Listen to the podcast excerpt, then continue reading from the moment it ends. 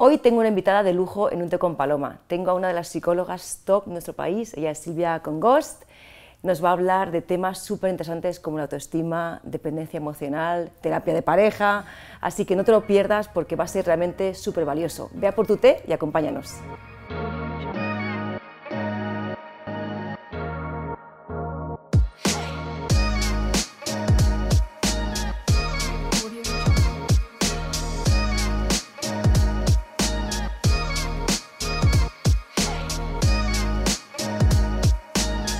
Bueno, Silvia, muchísimas gracias por venir a mi casa. Un placer enorme, Paloma, gracias a ti.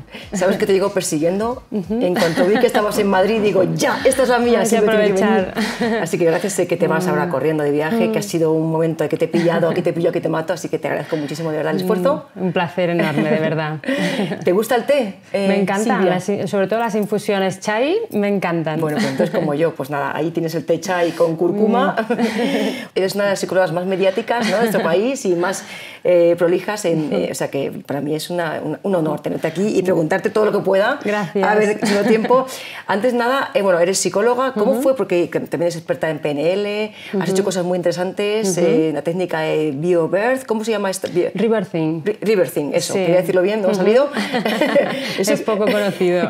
¿Qué quiere decir eso? ¿Algo que ver con, con Sí, niño? es una, es una metodología de trabajo que se centra en, que, en trabajarnos desde el momento del nacimiento hasta el día de hoy. Es como que ya nuestro nacimiento nos condiciona un poco, en función, es nuestro primer cambio que vivimos como seres humanos.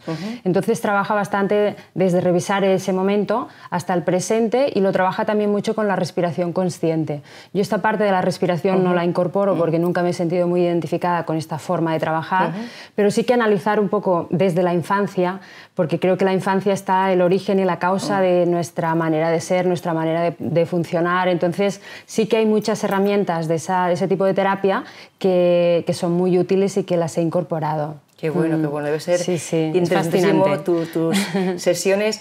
Eh, me llama mucha atención bueno, el tema, bueno, te- tocas temas súper interesantes y que a todos nos afectan, ¿no? como dependencia emocional, Sí. eh, como autoestima, como bueno, muchas cosas que, que son súper, súper importantes para todos ¿no? Eh, en Sí. general. Yo sabes que me dirijo a mi público, son mujeres que quieren emprender o que están emprendiendo, que se dirigen a mí para que les ayude a, a emprender sus negocios. Sí. Y, y yo sí que observo ¿no? que, que- que lo que nos ocurre a muchísimas mujeres, a la mayoría, es falta de confianza para acometer ciertas cosas o para lanzarse. Y pues imagínate, un negocio es, es un cambio de vida absoluto, eh, muchos miedos, tal. Claro. Entonces, eh, ¿qué podríamos hacer con estas mujeres que tienen esa falta de confianza, esa falta- falta de seguridad para lanzarse algo así? Claro, sí que es cierto que esto está totalmente ligado a la autoestima, a la falta de seguridad o de confianza, porque al final la autoestima es cómo me valoro yo a mí misma, ¿no? ¿A qué valor me doy. Si siento que soy poco valiosa, poco capaz, que soy débil, que no, soy, que no tengo nada que aportar o no soy suficiente, me va a costar mucho más, porque esas creencias van a generar miedos en mí y esas inseguridades que harán que después a lo mejor no lo haga, ah, no dé el paso, no lo dé de la manera que lo tendría que dar y me salga mal. ¿no? Y entonces, cuando algo te sale mal, es como que aún confirmas más esas creencias de, ves, mira, no he sido capaz, ¿no? mientras que otros Claro. sí que pueden. Entonces, claro, se trata de hacer ahí un trabajo de crecimiento, un trabajo interior para descubrir cuáles son las creencias que nos están bloqueando, que nos están, hacen que nos autosaboteemos a nosotros mismos y darnos cuenta de que son creencias aprendidas. No nacemos ya ah, teniendo claro que no somos capaces o que somos menos que esta otra persona o que la de más allá, sino que es algo que se aprende. Entonces, averiguar en qué momento hemos aprendido esas creencias que tenemos incorporadas nos ayuda a ver que no las llevamos de serie y que nosotros somos mucho más, que en realidad no hay tantas diferencias entre la persona que llega muy lejos y la que no. Lo que nos diferencia es una serie de conductas determinadas y una actitud determinada ante nuestros retos. Entonces, está comprobado lo del modelaje.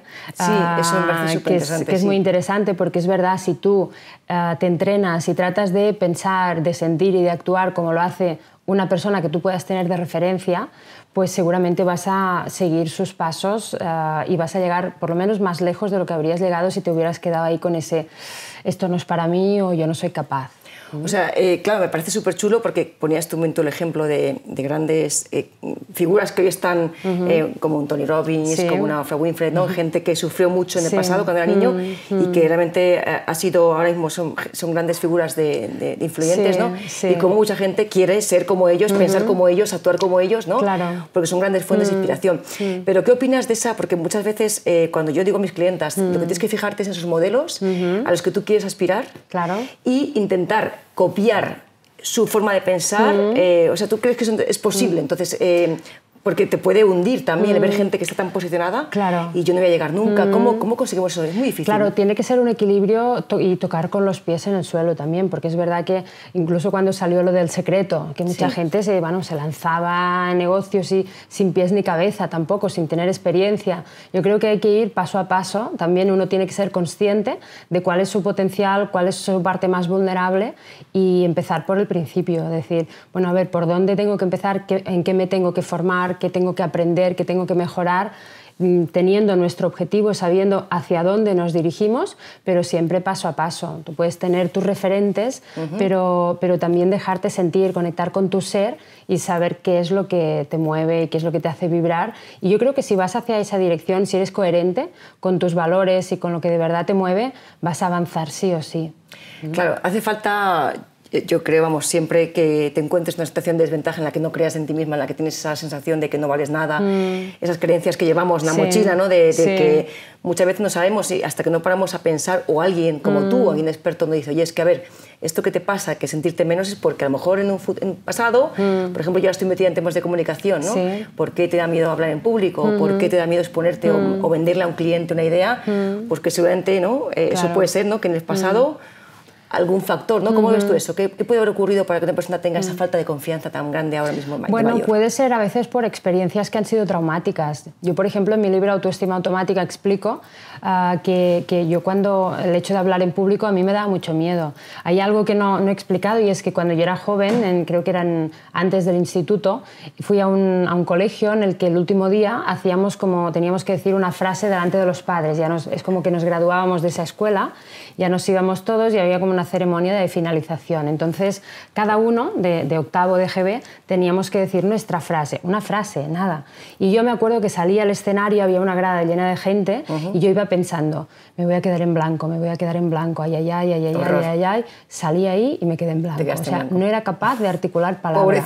Y de repente escuchas como la gente empieza a reír y reír y reír. Y a mí no, no, podía ni mover las piernas. Dios. Y, y yo creo que aquello me traumatizó, pero hasta tal punto del que yo sabía que para yo poder crecer en mi negocio y llegar con mi mensaje a más gente, que ha sido siempre mi objetivo principal, tenía que aprender a hablar en público y tenía que enfrentarme a ese miedo. Entonces es como que me iba fijando conferencias y cada vez que me fijaba uno pensaba, pero ¿por qué tengo que hacer eso si no lo soporto? Adelgazaba 5 kilos el día antes de la conferencia, de lo mal que lo pasaba. Pero salía de ahí y ya había puesto otra fecha. Y venía gente, a la gente le gustaba y al final me puse como objetivo, no voy a parar hasta que no disfrute, hasta que, hasta que lo pase bien, hasta que tenga ganas y cuanta más gente haya, más disfrute.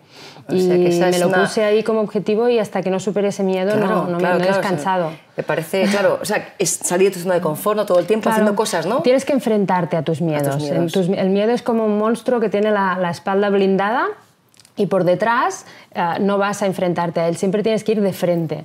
y, y, es como, pues dices, lo hago con miedo, pero lo hago igual, porque ya sé que mi vida no corre peligro con eso, y si me preparo, prepararme más, es pasar más horas para, para entrenarte, entrenarte muchísimo, y cuanta más práctica tengas, más estás entrenando tu cerebro para hacer aquello. Entonces tu cerebro ya sabe que eso ya lo has practicado, ya sabe lo que tiene que hacer, y te sale con más facilidad. Sí, lo ve, ya no ve un entorno ajeno, o sea, ya, ve, ya, ya, ya sabe lo que sabe encontrar, ya visualizado también, ¿no? Dicen las visualizaciones, totalmente. O sea, el, mm. cerebro no distingue entre, la realidad y la ficción. Entonces, cuando tú te imaginas haciendo eso, cómo te estás sintiendo, o sea, imagínate sintiéndote como te quieres sentir, con seguridad, expresando lo que quieres expresar, que la gente ves que te mira con atención. Entonces, eh, eso hace que tú te estés entrenando y cuando te encuentras en la escena, fluyes con más facilidad, está comprobadísimo. Sí, la verdad es que me parece súper interesante y es cierto, o sea, mm. que la gente que a mí llegan tan vinculadas, bueno, a ti te llegan millones, a mí unas pocas menos, pero, pero sí que es verdad que eso de que no, vamos, yo delante de la cámara no puedo, claro, si tú tienes un negocio, como tú bien sabes, y es de marca personal y no te mm. pones ante la cámara, te va a ser mucho más complicado, ¿no? Que confíen en ti, que lleguen, ¿no? Entonces tienes que superar esos retos y mm. a mí me cuesta mucho también mm. eh, convencerlas de que tienen que superar. Entonces la manera sería esa, ponte, ¿no? Practica. Claro Entrénate. Claro, claro. Yo, yo cuando empecé a hacer conferencias las practicaba, cada día la practicaba dos veces. O sea, invertía, si la conferencia es una hora, dos horas del día, una por la mañana, una por la, tarde, la decía como si tuviera gente delante y es la forma de, hacerlo. Con la cualquier cosa que quieras aprender. Es como aprendes, ¿no? Los retos y tal y me parece que es, es, un ejercicio que todos debemos hacer, ¿no? porque a mí mm, también estar aquí ahora mismo delante con una persona que me impone, mm. eh, para mí es, un, mm. es una salir de mi zona de confort absoluta, pero creo que como son retos que tienes que ir haciendo y vas creciendo. ¿no? Claro, claro. Háblame de la dependencia emocional, que me, parece un tema fascinante. Eh, quiero que, bueno, para mucha gente, eh, para mi caso, por ejemplo, yo no sé si tengo dependencia emocional, ¿cómo saber? Vale, yo llevo casada muchísimos años, ¿vale? igual es un poco egoísta hablar de mi caso, pero quiero saber, ya que te tengo aquí, ¿Cómo sabemos si realmente es amor, si realmente estás con... porque todo fluye, o realmente es que si eh, tengo, o sea, soy una persona que tengo esa dependencia y si mañana pasa algo en mi casa me moriría de la pena.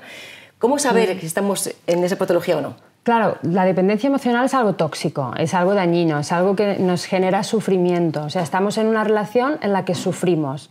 Aunque haya momentos en los que nos parece que, bueno, que estamos más calmados, en realidad vivimos desde el sufrimiento y hay muchos momentos en los que vemos claro que estaríamos mejor sin esa persona. Eso normalmente cuando estamos en una relación que es sana no ocurre. Tú puedes tener una, discusión, un conflicto, evidentemente, porque las personas que no discuten nunca, eso también es una señal de alarma, ¿no? Porque generalmente es porque hay uno de los dos que no, expresa lo que, le molesta o lo que le disgusta. Entonces, cuando hay dependencia emocional lo sabemos porque estamos mal. Y también porque la idea de quedarnos sin esa persona, a pesar de que estamos mal, nos genera un pánico terrible. Claro, si tú estás bien, no quieres quedarte sin tu pareja, pero eres consciente de que si no estás con esa persona, también puedes continuar con tu vida, de que no, es, no estás con él o con ella desde la necesidad, le necesitas para estar bien. Cuando hay dependencia, sí, es como hay momentos en los que veo claro que estaría mejor sin esa persona, incluso siento la necesidad de, liberarme, pero ante esa idea siento pánico. Entonces, no, no, no, no, prefiero quedarme aquí y me autoconvenzo de que tampoco estoy tan mal. Claro, y eso ocurre a muchísima gente, ¿no? Eso es un mal que casi casi yo diría que es de salud pública. ¿Verdad? No se conoce mucho, lo, hemos normalizado eso con esa idea del amor romántico y demás, y no sabemos ni, ni, dónde tenemos que poner los límites, qué es aquello que no debería ser negociable, no tenemos ni idea. Entonces podemos pasar la vida así. Totalmente, pues mm. eso es el caso de nuestra familia, bueno, mi madre no, porque se separó, pero, pero de muchísimas eh, generaciones, ¿no? Y, y, ahora también. Mm. Entonces el síntoma sería para ver, realmente mm. estoy, estoy mal, ¿no? Mm. Me encuentro mal, soy desgraciada o desgraciado. Sí, me siento mal, siento que vivo situaciones por cómo me trata esa persona, tal vez, que me hacen sentir mal, no me siento comprendida, no siento que la otra persona empatice conmigo, siento que me trata mal algunas veces, que en esos momentos cuando me dice esas cosas o cuando hace esas otras no siento que me trate bien, porque eso es el maltrato. A veces pensamos, uy, no, maltrato, esto no, me pega, no es maltrato. Exacto, pero es muy frecuente también el maltrato psicológico. Y, y, eso, y, hay, y haber momentos momentos en los que hay momentos que pensamos que estaríamos mejor sin esa persona y nos vamos aislando también, estamos muy obsesionados con la relación, con cómo hacerlo para que funcione. Es como que mm. siempre sentimos, venga, ahora ya seguro que parece que ya vamos mejor, pero siempre estamos en el mismo círculo vicioso y no crecemos. No hay admiración muchas veces ya hacia nuestra pareja, cosa que debería haber siempre. Claro, y la, y la dependencia emocional, Silvia, eh, no solamente existe en la pareja, ¿no? Mm. También existe con, con, con, la familia, con las cosas. ¿Y, ¿Y, qué opinas de esta, eh, eh, me estoy acordando de un caso en concreto de una persona que, que, sufre muchísimo por cualquier problema que ocurre en su familia, o sea, va con la mochila, con los mm. problemas tuyos, los otros, eh, es como un sufrimiento continuo, mm. ella está bien, su hija está bien, su, pero, pero cualquier problema la afecta, se lo lleva y es como... ¿Y esto también es dependencia emocional?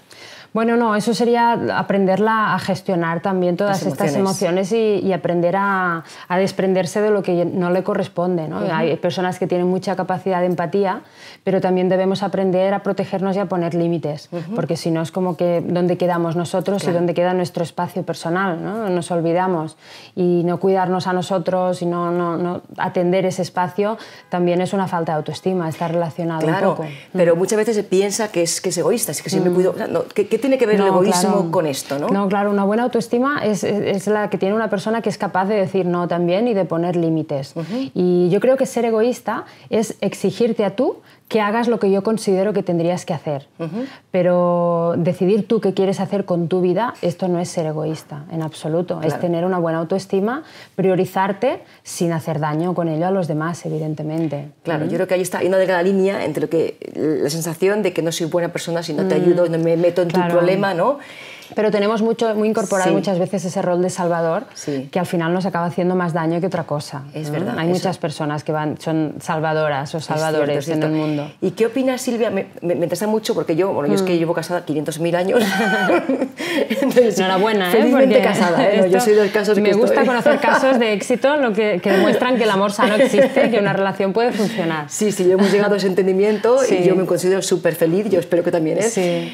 Pero, eh, eh, em, ¿qué opinas de lo que es eh, esa gente pues, que ha tenido dependencia emocional, que ha estado también muchísimo tiempo y de pronto está solo y que está en búsqueda continua de suplir esa persona por otra? No se ven solos, no pueden. ¿Qué opinas tú? ¿Qué aconsejas tú en ese caso? ¿no? Son personas que tienen miedo a la soledad. De hecho, estoy escribiendo un nuevo libro sobre este tema, sobre estar, aprender a estar solos, que significa estar sin pareja, porque solos no tenemos que quedarnos, solos porque somos seres sociales y necesitamos tener una red. Entonces es muy importante que esas personas alimenten y nutran esa red social de amigos, de personas ah, importantes para ellos, pero que aprendan a estar sin pareja, que se esfuercen en dejar de buscar durante un tiempo, porque es como que salen a la calle y ya van con el cartel de estoy desesperado, ¿no? y eso se nota. Entonces, las personas a las que atrae son personas que buscan algo fácil. Luego dicen, ostras, qué mala suerte, es que no encuentro nada que valga la pena, ¿no? o nadie. Todos vienen a lo mismo. Esa frase la he escuchado mil veces. Solo, solo quedan los que no quiere nadie. No, lo que pasa es que tú vas desesperada y se te nota y lo transmites, porque eso se, se, se percibe. Entonces es descansar, eh, dejar, trabajarse a uno mismo, aprender a estar solos, cultivar nuestro espacio interior, crecer interiormente también, aprender a, encontrar esa parte en la que nos sentimos bien con nosotros mismos y cultivar esas redes de, otras personas, hacer cosas, tener actividades, conocer gente, pero intentar no ir con esa desesperación de necesito encontrar a alguien que me saque de ese agujero negro en el que estoy de la soledad, que no, es, no es tan mala la soledad, hacerse amiga de la soledad es muy importante. Sí, ¿no? Hacerte fuerte, ¿no? Con tus habilidades, con tus fortalezas, ¿no? No hace falta... Solo cuando aprendes a estar sin pareja y estar bien, es cuando vas a elegir a alguien con quien estés mejor y vas a descartar todos aquellos que te, que te saquen de ese espacio de bienestar. Claro, claro, qué, interesante. Es que, que sí que es cierto que que nos cuesta, ¿no? Cuando hemos estado siempre acompañados con mucha gente, cuando hemos estado siempre, sobre todo si tienes una pareja muy protectora o mm, alguien que, que, que, ha velado por ti siempre, que no, no, lo hagas tú, lo hago yo, de repente que falte, ¿no? Es, como, que te cambia. ¿Y ahora qué hago? Claro, mm, necesito. desamparado, ¿no? Mm. Tampoco nos han educado a lo mejor en nuestras generaciones, ahora, más, ¿no? Por ejemplo, mi hija dice que ella no va, bueno, tiene novio, pero súper independiente, ¿no? Que eso, eso me gusta. ¿Y qué opinas, mira, en este, en este, camino de, bueno, esto ya lo voy a dejar aquí porque no, prefiero no mirarlo, pero es verdad que en el camino este de emprendimiento, que es el que yo más conozco ahora, eh, sobre todo desde que yo emprendí, ah, hace unos años, eh, han pasado por mi vida personas que no me han entendido o, otras que sí. Y hay otras que no me han entendido nada, que yo veo como que nos vamos alejando, veo que al final no solamente no aporten, sino que, bueno, lo que llamamos personas tóxicas. Tóxicas, sí, sí. Eh, ¿Qué debemos hacer si detectamos? Bueno, esta pregunta es doble, ¿no? ¿Qué debemos hacer para evitar esas personas o para ver cómo alejarnos sin que nos produzca ese dolor, ¿no? Porque al final te sientes mal, ¿no? Sí. Y por otro lado, ¿cómo saber si no somos nosotros esas, personas tóxicas sobre los demás? Claro, cuando detectas que hay una persona tóxica, una señal de autoestima es aprender a alejarte de ellas, no quedarnos ahí anclados. Verlo es el primer requisito y después se trata de expresarles a esas personas cómo nos sentimos cuando se comportan o nos tratan de esa forma y hacerles saber que vamos a tomar distancia a partir de ese momento y pasar a la acción. ¿no? A veces tenemos la tendencia a decir, porque tú, ¿no? señalar al otro con un dedo y no debemos empezar por nosotros. ¿Qué es lo que siento yo cuando haces eso, cuando me tratas así? Y explicarle que por ese motivo vamos a decidir tomar distancia y hacerlo de verdad. Claro, y es un después, porque a partir de ahí hay distancia sí o sí. Hay una, claro, y, se produce una liberación total y absoluta. Es como que de repente volvemos a encontrar la paz. Y si nos mantenemos ahí es como aceptar que alguien nos haga daño y nos machaque y nos machaque y nos maltrate y eso no nos puede, o sea, nos resta, nos quita energía, nos desgasta. ¿Y qué ocurre cuando esa persona tóxica, por ejemplo, es un familiar y no podemos directamente dejar de verle porque está metido en la familia? Claro. Y porque, ¿Qué ocurre cuando está no metido? Podemos, tal vez no podemos dejar de verle, pero sí que podemos verle menos. Porque a veces puede ser un padre, puede ser una madre y es como que sentimos la obligación de ir a verle, de ir a atenderle y no tenemos ninguna obligación. También podemos hacer lo mismo expresarle lo que sentimos, dejar de intentar cambiar a esa persona, que es donde quedamos atrapados muchas veces. Quienes tenemos que cambiar somos nosotros, por lo menos de actitud y de conducta y decidir y decirle, pues a partir de ahora, en vez de venir cada semana, voy a venir una vez al mes y si me apetece. Y ya está. Y respetarnos, dejarnos sentir. No me apetece, hoy no me encuentro bien, no quiero ir ahí porque ya sé cómo voy a salir no voy. O sea, tu consejo es expresarlo, no, no desaparecer, sino no, no, expresarlo, sí, sí. Hay que manifestarlo. expresarlo, expresar, pero no atacando, porque tú, porque ya sabes que a la otra persona no va a cambiar y más depende de qué edad le vamos a hacer daño y no servirá de nada, sino cómo me siento yo cuando, me, hace, cuando me hablas así, cuando me tratas así, y como yo me siento así, he decidido que voy a tomar esas medidas qué bueno, y tomarlas. Vale. ¿Y cómo saber efectivamente si yo soy una persona tóxica porque voy por la vida como si fuera ¿no? Eh, como un pollo sin cabeza y a lo mejor lo que estoy haciendo es machacar a la gente que está callada y no, no, me lo dice? ¿no? ¿Cómo saber si somos esa persona? Bueno, yo creo que ya desde el momento en el que uno se plantea si puede ser que yo sea una persona tóxica, eso ya es una señal de que, de que tenemos la capacidad de mirarnos, de somos personas conscientes y si nos hacemos la pregunta probablemente averiguaremos si hay algo en nosotros que debemos cambiar. Porque lo que ocurre muchas veces con las personas que son tóxicas, que hacen daño a los demás, es que no tienen esa capacidad de autoanálisis, de mirarse. Es como, yo, problema, que dices, yo, soy, yo, no. tengo ningún problema, el problema lo tienes tú. Es tú que tienes que ir al psicólogo, ¿no? Esa típica reacción, esas personas no cambian nunca, ni son capaces de mejorar nada, ni de verse a sí mismos, no, no van a cambiar. Y hay mucha gente así, mm, que jamás, gente así, que jamás va a pensar que tiene un problema, ¿no? que, son perfectos dentro de su cabeza, entonces no hay nada que, mejorar. Claro, y cuanto más lejos, mejor. Mm. exactamente, me estoy acordando, que me viene a la imagen muchas personas. Eso me parece. Eh, cuéntame, tengo una clienta presente que se dedica a las eh, relaciones tóxicas mm. familiares y y pues, sentimentales. Ya está haciendo un congreso virtual muy chulo de relaciones tóxicas y me ha hecho preguntas también para ti. Me, me comentaba, pregúntale, pregúntale, porque claro, he intentado contactar con ella, pero es que está, tiene la agenda a tope. Digo, bueno, pues yo tengo suerte que estás aquí. eh, me comentaba eso, como una persona que está sana, ¿vale? que viene de una familia sana, que le han dado eh, aparentemente, aparentemente unos valores sanos de autoestima y tal, y llega y es capaz una pareja de hacerle mm. sentir de menos, el maltrato psicológico que hablas. ¿Cómo es posible esto? Porque cuando, cuando esa persona empieza a tratarte mal, si tú no pones los límites ya en el primer momento, es como que de alguna manera le estás diciendo, sin palabras, que le permites que te trate así. Y a veces suele suelen ser personas con perfiles de esos de una de cal y una de arena, ¿sabes? Son los peores perfiles que hay, que ahora te digo, te hago mm. sentir la reina de mi vida, lo mm. más importante, una, una reina total, y después te, te, hago daño, te meto ahí una que, que, te dejo destrozada. Pero mm. luego voy, vuelvo a venir otra vez y como si nada y te lo mm. ofrezco todo mm. y soy generoso y soy o generosa.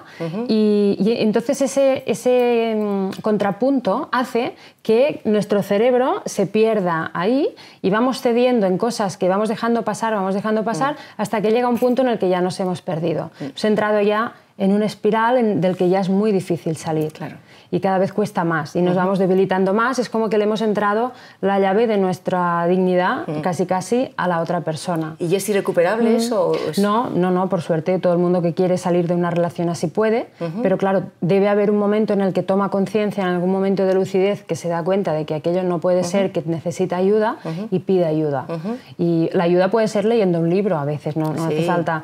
Y hay otras personas que no, que necesitan ir a un profesional, a un experto Y porque eso sí que yo siempre lo aconsejo, que cuando detectamos que tenemos algún problema, sea dependencia emocional, o sea ansiedad, o sea depresión, lo que sea, que vayamos a un profesional que sea experto en ese tema, porque hay muchos psicólogos que tocan todos los temas y es algo que a mí siempre me ha generado un poco de bueno, no, no estoy muy, no, no, pienso que puedan trabajarlo todo bien. Es como un médico que lo hace todo perfecto. No, no puedes. Eh, si, si, te especializas en un área concreta, seguro que ese médico va a saber mucho más de esa área porque ha dedicado más tiempo a estudiarlo, más tiempo a trabajar con gente que tenga este problema y te va, lo va a conocer mucho más. Y con el campo de la psicología yo también siempre soy insistente, igual que nosotros en nuestros centros que estamos centrados en autoestima y dependencia, eh, detectamos casos de ansiedad, lo derivamos siempre a un especialista en ansiedad. Casos de, de, problemas de otro tipo los derivamos siempre. Porque sí, son problemas serios, son problemas mm. que afectan a, todas las áreas de tu vida, que, que hay que tener cuidado con eso y elegir un, un, mm. profesional experto que sea riguroso y, que te, y, que ya esté probado. ¿no? Además tenéis centros, ¿no, eh, Silvia? En, en, Madrid, en Barcelona, en Girona también. Sí, también, también. Y me gusta mucho que los hacéis también por Skype, que yo también trabajo por Skype, me parece genial. ¿no? Es que funciona exactamente igual. ya, yo creo, ya desde el principio, hace creo que 15 años o así, que yo ya empecé cuando me inicié en esto con Skype y la verdad que vi que funcionaba exactamente igual de bien que las presenciales. Entonces es como, wow, qué bien, ¿no? Puedes ayudar a gente de, todo el mundo. Punto, ¿no? Sí, sobre todo españoles que estén por cualquier parte del mundo o personas entonces es, no hay límites y, bueno, es, muy bueno que vayamos avanzando en ese sentido. Claro, yo creo que mm. por hoy ya no hay barreras eh, y con Internet, bueno, tú bien lo conoces porque mm. me gustó mucho cómo es tan mediática, cómo te lanzaste, cómo fue tu paso de la clínica tradicional, de, gabinete típico, ¿no? de ir a la clínica, ahora ya que estás en todos los medios, ¿cómo, ¿cómo hiciste? ¿Cómo fue eso? ¿Alguien te aconsejó? ¿Fuiste tú sola? No, no, fui yo sola. Yo siempre he tenido ganas de, bueno, mucha ambición, ganas, sobre todo, como yo empecé con el tema de la dependencia emocional causa de una experiencia propia, me di cuenta, yo sufrí tanto que me di, y me, después me di cuenta al colgar algún ebook gratuito en internet y demás, que había mucha, mucha gente que vivía lo mismo que yo. Entonces es como se me despertó una necesidad de poder llegar cada vez a más gente para ayudarles con, con mis herramientas, con mi manera de trabajar creé mi propia metodología y entonces, bueno, pues es, un poco, sentía que para poder llegar a más gente necesitaba aprender y desarrollar la capacidad de hablar en público, hacer conferencias para poder llegar a más y después me di cuenta de que, bueno, con la televisión es la pantalla que más te ayuda, entonces me focalicé mucho ahí. Yo funciono mucho por objetivos, poniéndome metas cada año. Y, siempre he creído que si tú te focalizas de verdad y sientes que aquello es posible y que, y que y te ves ahí, empiezan a pasarte cosas que es como que no es que no es magia, no, es que la vida te lo traiga, sino que hay oportunidades que siempre tenemos a nuestro alrededor, pero que cuando tú estás focalizado ves esas oportunidades. Es como que de repente, ostras, mira, voy a aprovechar esto porque esto me va a ayudar a llegar ahí o me va a permitir esto otro. Es verdad. Entonces empiezan a pasar cosas maravillosas. Pues nada, Silvia, ha sido un placer enorme tenerte aquí, de verdad mm. estaría contigo horas. Siempre digo lo mismo, pero en tu caso es que es cierto porque es un tema, bueno, son varios temas que mm. afectan a todos y me encantaría aprender más pero bueno, seguiremos en contacto, espero. Por supuesto, por supuesto, Paloma. te agradezco mucho, muchísimas gracias. Gracias, un placer. y a ti, si te ha gustado esta entrevista, que espero, imagino que sí, pues te invito a que veas otras entrevistas también las que tengo otras mujeres que hablan de otros eh, sectores y otros, eh, otros tipos de, de, negocio diferentes al de Silvia y seguro que te van a gustar también. Yo sabes que te puedo ayudar si tienes una idea de negocio, si en una parte también te puedo ayudar a que superes esos bloqueos, ¿vale? Para que te enfoques en el negocio con seguridad y confianza. Y también que sepas que te ofrezco sesiones eh, de consultoría gratuitas, la primera para ver un poco en qué momento estás. Nada más, espero que sigamos en contacto, siguientes episodios, más vídeos y más entrevistadas. ¡Chao!